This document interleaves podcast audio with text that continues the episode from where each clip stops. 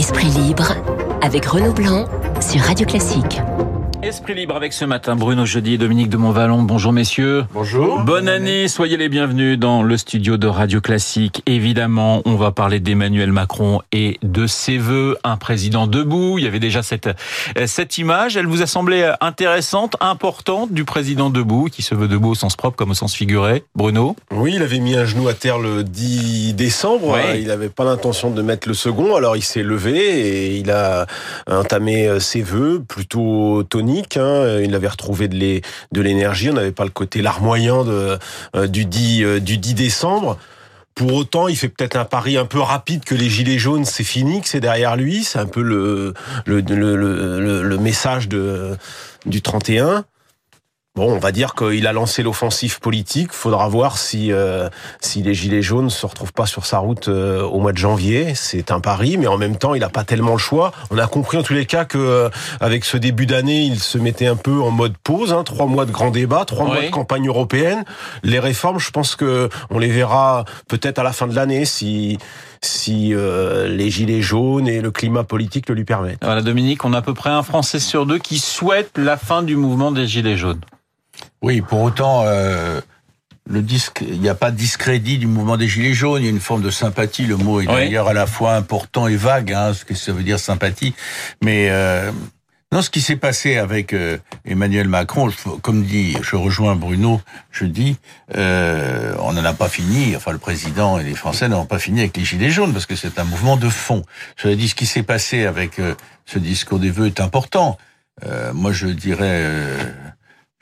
Ça revient à la même conclusion, mais que on avait un, un- sur le ring, si on, si on peut dire sur le ring de boxe, un, un Macron les deux coups, euh, qui arrivait de partout, euh, des coups qui arrivaient même en dessous de la ceinture, et on pouvait se demander s'il allait tenir la distance, hein, allait- si son manager, euh, pas qui c'était, euh, qui ça aurait été, euh, n'avait pas jeté l'éponge pour, pour arrêter le combat.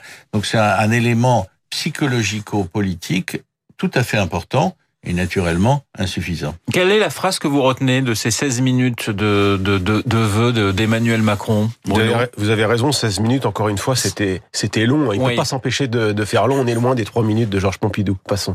Euh, nous ne sommes pas résignés. Je pense que de- l'image du président debout et l'image du président qui mélange le nous et le je de manière assez habile d'ailleurs, essayant un peu de, de, de faire du judo avec le mouvement des gilets jaunes en se mettant presque Sans jamais parmi- les nommer. sans jamais les nommer. Le nous ne sommes pas résignés, euh, qui était donc la leçon qu'il tirait du mouvement des, gi- des gilets jaunes, on a senti que c'était aussi euh, ça le concernait au premier chef. Dominique, Euh, la phrase Pas une phrase, euh, sa posture debout. Ouais. Ça m'a, ça m'a frappé. Bon, au fond, euh, le discours qui a suivi, effectivement trop long, euh, le discours qui a suivi illustrait la posture qui était la sienne, qui a surpris et qui manifestait quand même quelque chose de fort par rapport aux dernières semaines. 6 Français sur 10 pas convaincus, mais euh, 74%, hein, d'après un sondage, euh, 74% des, des électeurs de Macron au premier tour l'ont été, et ça peut être aussi intéressant, 47% des électeurs de François Fillon, finalement, ont plutôt euh, trouvé euh, Macron bon euh, dans, dans ses vœux.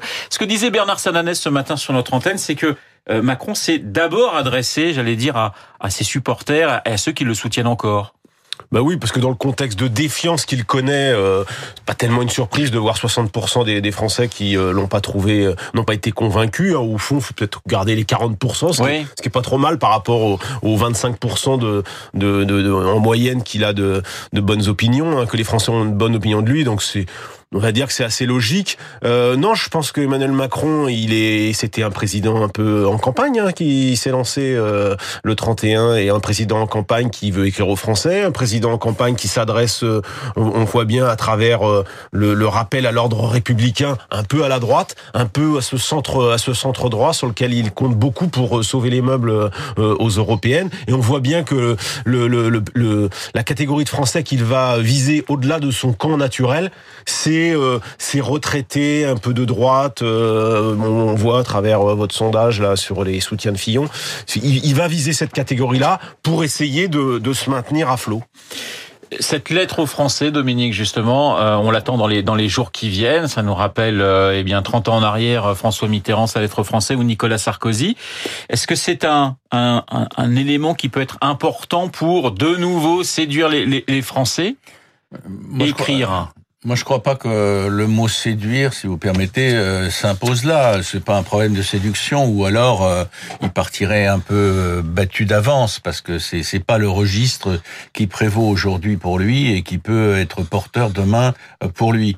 Non, c'est c'est un rapport de force politique. Est-ce qu'il est capable avec cette lettre? Alors, en cette lettre c'est très bien, mais il faudra voir quel en est le contenu, hein, quel en est le ton et quel en est le contenu.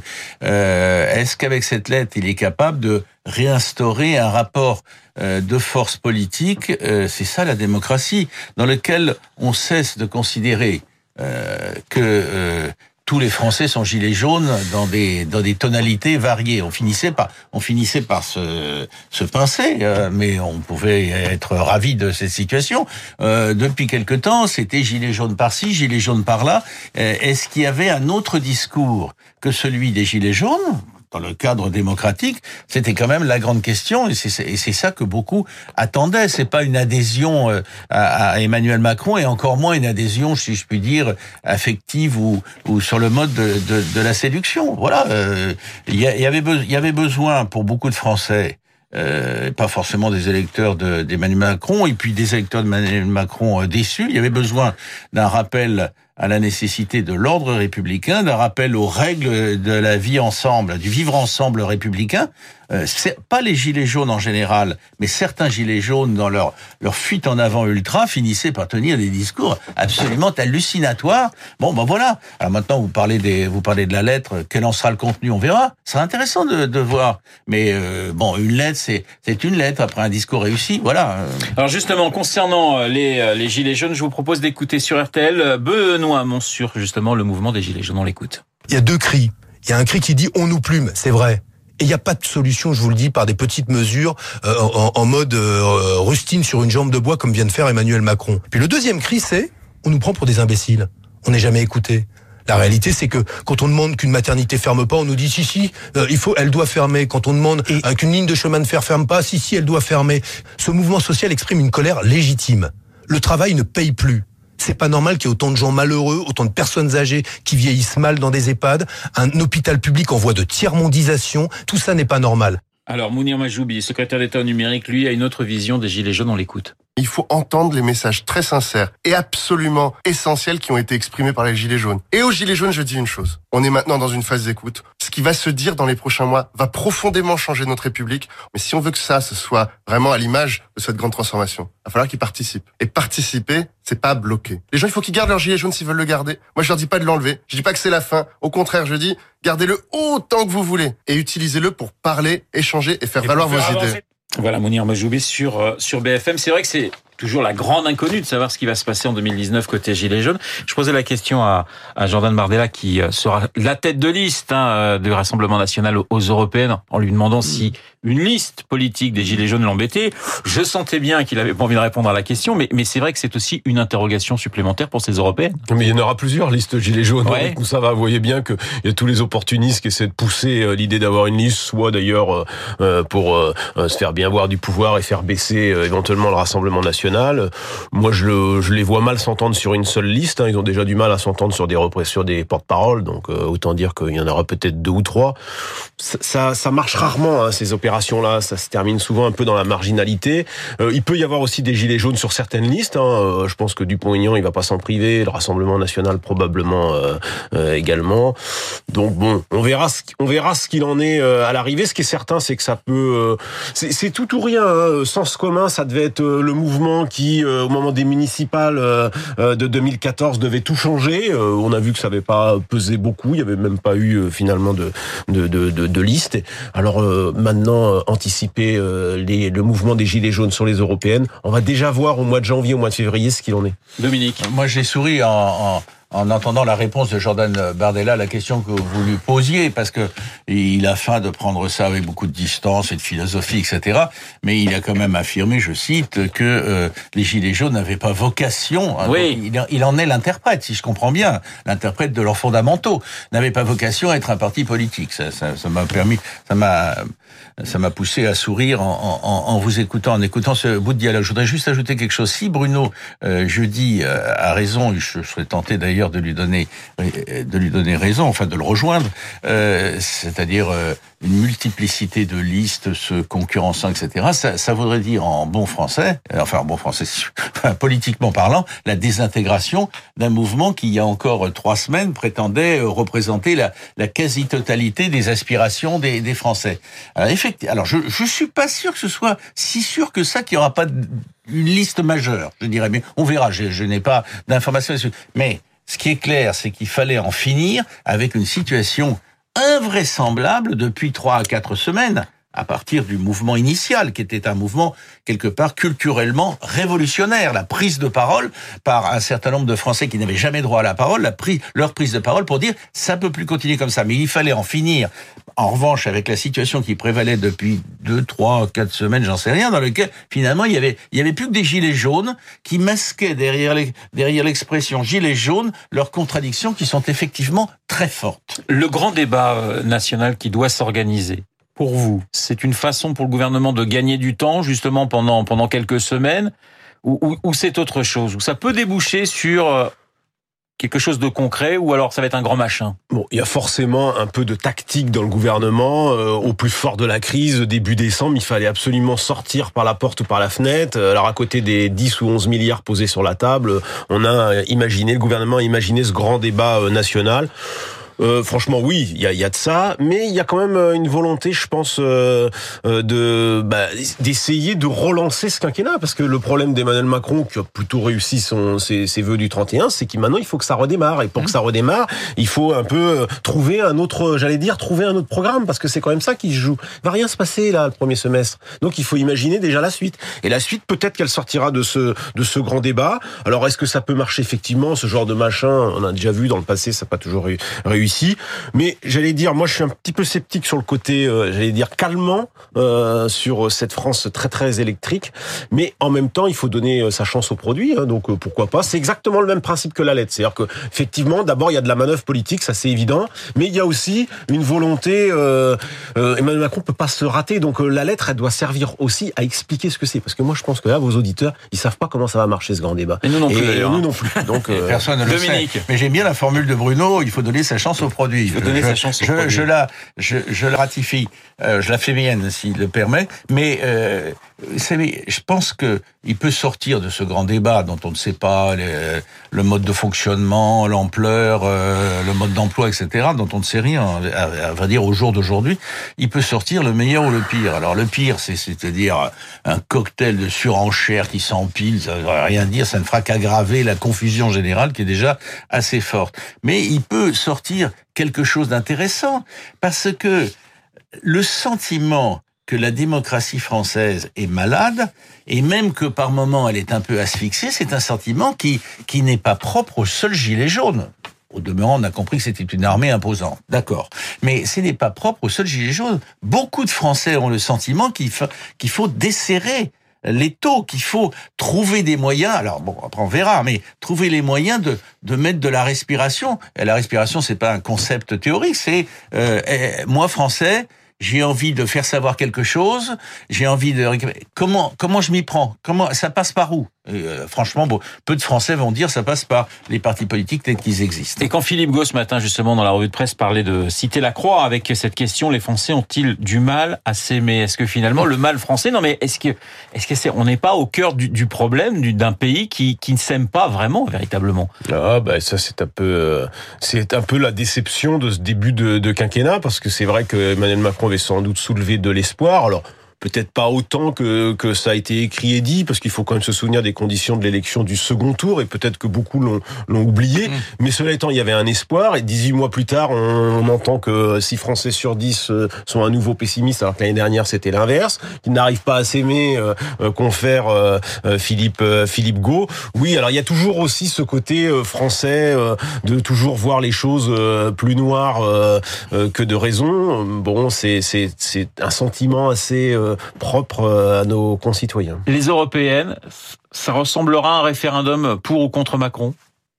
Ça Bah, sera, ça sera d'abord une question. je, je, je cite à nouveau, parce qu'il était intéressant, euh, votre dialogue avec Jordan Bardella. Oui. Il nous a expliqué à un moment, là, au moins c'est clair et net, hein, que c'était un référendum contre la politique, mais ça allait, ça devait être dans son esprit un référendum contre la politique migratoire d'Emmanuel Macron. Bon, vous voyez, autrement dit, chacun y met. met- Bon, cela dit, en disant ça, je réponds en citant ça, en disant ça, mais en citant ça, je réponds un peu à votre question. Il n'est pas, lui, représentant, si vous l'avez dit, ce sera le, le candidat la tête de liste du FNRN euh, aux élections européennes. Il, ne, dit pas d'emblée ce sera un référendum pour ou anti euh, Macron, pour ou contre Macron. Mais enfin, on s'en rapproche avec euh, avec la, démarche la démarche euh, contournée qu'il a employée. Oui, aux yeux de beaucoup. Mais attendez, on a été tellement dans le masochisme général, dans le pessimisme euh, continuel et dans l'idée qu'on était tous euh, dans le corner et qu'on pouvait plus en sortir, euh, que je sais pas. euh, c'est le début de l'année, alors j'ai une petite, une petite, une petite poussée euh, de que j'espère n'est pas naïve. Euh, Je sais pas si finalement on va pas discuter de choses sérieuses et intéressantes. Pour ces européennes. Eh ben, oui, et, et quand on dit les européennes, on a le droit de, de parler de tout. Voilà, il y a, il y a le Faut débat ait des national. votants surtout. Hein. Quoi Surtout espérer qu'il y ait une participation ça, euh, oui, oui. importante parce Bruno, que oui, les européennes, c'est quand même que- déjà le premier défi. Hein, c'est déjà d'amener les gens dans les urnes. Est-ce hein. est-ce qu'il peut y avoir, parce que ça circule, la, la rumeur, est-ce qu'il peut y avoir un, un référendum, euh, Ah. mais, à la suite du coller, à coller à la, à coller à la. C'est vrai que ce aux grand, élections c'est vrai européennes, que ce grand débat de la manière, de la de la manière Ah dont ouais. il se présente, il y a, y a, y a une chance pour que ça débouche sur un, d'une manière ou d'une autre, peut-être sur un, sur Ouais. un référendum, parce que euh, s'il consulte euh, de cette façon les Français, le président de la République devra en tirer des leçons. D'ailleurs, il l'a- il l'a dit lors de ses vœux du, du 31. Alors, est-ce qu'il tirera euh, la leçon que ça doit passer par un référendum pour faire valider un certain nombre de choses multiple. Oui, question oui, multiple, on sait jamais. Il y, y a une possibilité. En tous les cas, on parle beaucoup de référendums, euh, d'une manière ou d'une autre. euh, le RIC, le RIP, le, euh, enfin, il y a Mmh. toutes les formes de, de référendum. Il y en a même un qui est inscrit dans la Constitution, Oui. et qui est difficile à appliquer parce que le, le seuil de 4 millions Qui n'a euh, jamais été est très, utilisé. très élevé. On pourrait, par exemple, l'abaisser. Ça peut être aussi une, euh, une forme de révi- une forme euh, qui pourrait amener une révision de la Constitution. En tout cas, on a besoin d'oxygène. Alors, le dernier sondage hein, place le Rassemblement national en tête, hein, justement, pour Mhm. ces européennes, autour de, de, de 25%. Euh, la République en marche est en dessous de 20% dans les tout derniers derniers sondages qui ont été euh, qui ont été publiés. La France insoumise est très loin et les Républicains encore plus loin. Euh, Qu'est-ce que l'on peut dire justement sur euh, sur ces sondages C'est-à-dire que là, les Républicains sont en dessous de 10%. Alors il y a un seul sondage qui a donné ça, donc euh, il faut voir si c'est confirmé par d'autres euh, d'autres études. Ce sondage auquel vous faites référence, il y avait aussi une liste gilet jaune qui était à euh, qui était aussi créditée de de 7 ou 8% ce qui n'est pas rien. Donc on n'a pas exactement la liste des des des, des des des candidats engagés, donc on verra. Ce qui est certain, c'est que le Front National a repris sa sa, sa position de leader. hein. Il avait gagné les dernières élections européennes avec 24 Donc là, il revient finalement. Et moi, le grand enseignement que je tire finalement de 2018, c'est la remise en selle de, de Marine Le Pen et de son parti. Ça, c'est le grand, euh, c'est le grand fait à mon avis, puisqu'on voit bien hein, le Front National. euh, Alors qu'elle a été celui plutôt qui a discrète en bénéfici- 2018. Oui, c'est celui qui a bénéficié du mouvement des Gilets jaunes. En trois mois, il a gagné entre 3 et 4 points suivant les, les instituts. Donc là, c'est assez corroboré. Après, le deuxième fait, c'est effectivement aucun des autres opposants ne bénéficie du mouvement des Gilets jaunes, ni Jean-Luc Mélenchon qui reste dans les mêmes hôtes de 10%, ni euh, les Républicains qui sont euh, en capilotade complet. Quant à la République en marche, ben, elle est installée sur son socle, bas, mais finalement, elle limite la casse. 20%. Moi, je dirais par rapport à Dominique ce son- sondage que clairement la situation n'est pas décantée. Ça veut dire, euh, autrement dit, qu'il y aura encore beaucoup de surprises, bonnes ou mauvaises, chacun son avis, euh, d'ici les, euh, d'ici le scrutin des européennes. Ce qui me frappe, c'est une autre façon de dire, à mes yeux, ce qu'a dit Bruno, c'est, c'est quand même la crise identitaire des républicains. C'est, eux les grands absents de, de la, et pas, et pas aujourd'hui ou dans les sondages seulement, depuis plusieurs semaines, c'est eux les grands absents. Il s'agit pas de tomber sur Laurent Wauquiez, c'est un peu tôt, mais il a quand même fait une erreur magistrale magistrale en faisant le pari qu'à partir de son euh, débat euh, contre Emmanuel Macron euh, lors de la présidentielle, elle était politiquement désintégrée, qu'on entendrait, enfin, au sens où on n'entendrait plus parler d'elle avant longtemps et que lui évoquier pourrait... Il n'était pas le seul, hein, cela étant Dominique. Oui, il n'était pas le seul, mais les, penser, hein. non, il n'était pas le seul à penser ça. Non, mais d'accord. si vous voulez suggérer que beaucoup de journalistes le pensaient, éventuellement j'ai pu, j'ai pu le penser moi-même ou le dire. dont acte. Moi, j'ai pas de responsabilité politique. Je dis simplement que ce qui est important, c'est les conséquences qu'il en a tirées.